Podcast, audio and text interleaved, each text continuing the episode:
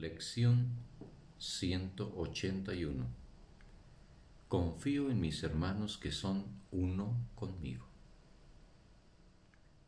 Confiar en tus hermanos es esencial para establecer y sustentar tu fe en tu propia capacidad para trascender tus dudas y tu falta de absoluta convicción en ti mismo. Cuando atacas a un hermano, proclamas que está limitado por lo que tú has percibido en él. No estás viendo más allá de sus errores.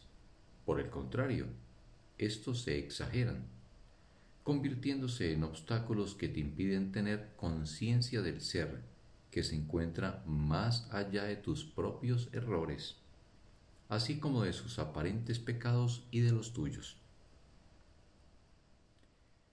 La percepción tiene un enfoque. Eso es lo que hace que lo que ves sea consistente. Cambia de enfoque y lo que contemples consecuentemente cambiará. Ahora se producirá un cambio en tu visión para apoyar la intención que ha reemplazado a la que antes tenías. Deja de concentrarte en los pecados de tu hermano y experimentarás la paz que resulta de tener fe en la impecabilidad. El único apoyo que esta fe recibe procede de lo que ves en otros, más allá de sus pecados, pues sus errores, si te concentras en ellos, no son sino testigos de tus propios pecados. Y no podrás sino verlos, lo cual te impedirá ver la impecabilidad que se encuentra más allá de ellos. En nuestras prácticas de hoy, por lo tanto, lo primero que vamos a hacer es dejar que todos esos insignificantes enfoques den paso a la gran necesidad que tenemos de que nuestra impecabilidad se haga evidente damos instrucciones a nuestras mentes para que, por un breve intervalo, eso y solo eso sea lo que busquen. No vamos a preocuparnos por objetivos futuros.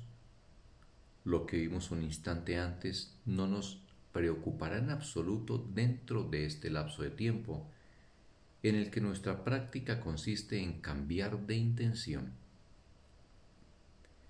buscamos la inocencia y nada más, y la buscamos sin interesarnos por nada que no sea el ahora.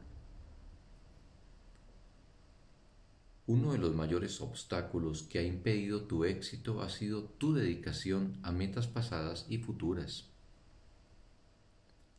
El que las metas que propugna este curso sean tan extremadamente diferentes de las que tenías antes ha sido motivo de preocupación para ti.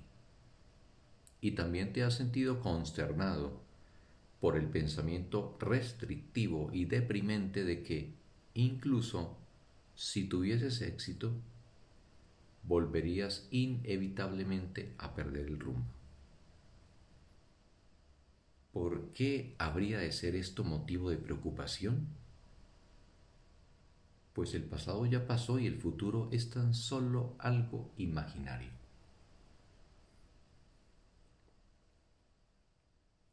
Preocupaciones de esta índole no son sino defensas para impedir que cambiemos el enfoque de nuestra percepción en el presente. Nada más vamos a dejar de lado estas absurdas limitaciones por un momento no vamos a recurrir a creencias pasadas ni a dejar que lo que hayamos de creer en el futuro nos estorbe ahora. Damos comienzo a nuestra sesión de práctica con un solo propósito, ver la impecabilidad que mora dentro de nosotros. Reconoceremos que hemos perdido de vista este objetivo si de alguna manera la ira se interpone en nuestro camino. Y si se nos ocurre pensar en los pecados de un hermano, nuestro restringido foco nos nublará la vista y nos hará volver los ojos hacia nuestros propios errores, que exageraremos y llamaremos pecados.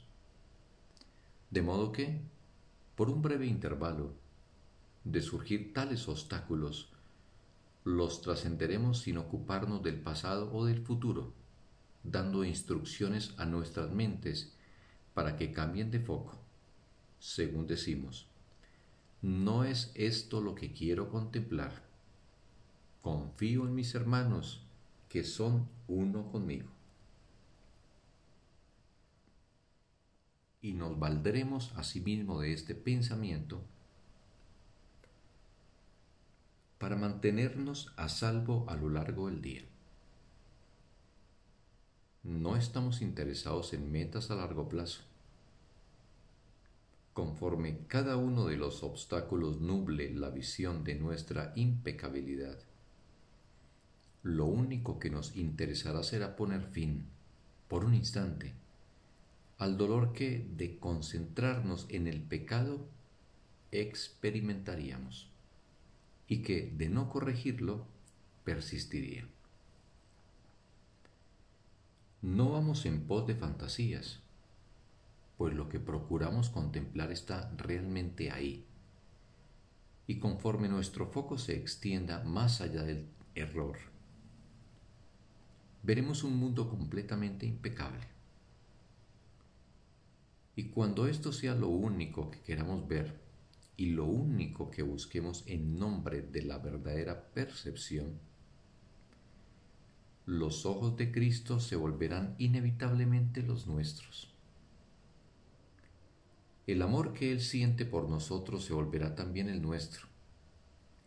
Esto será lo único que veremos reflejado en el mundo, así como en nosotros mismos.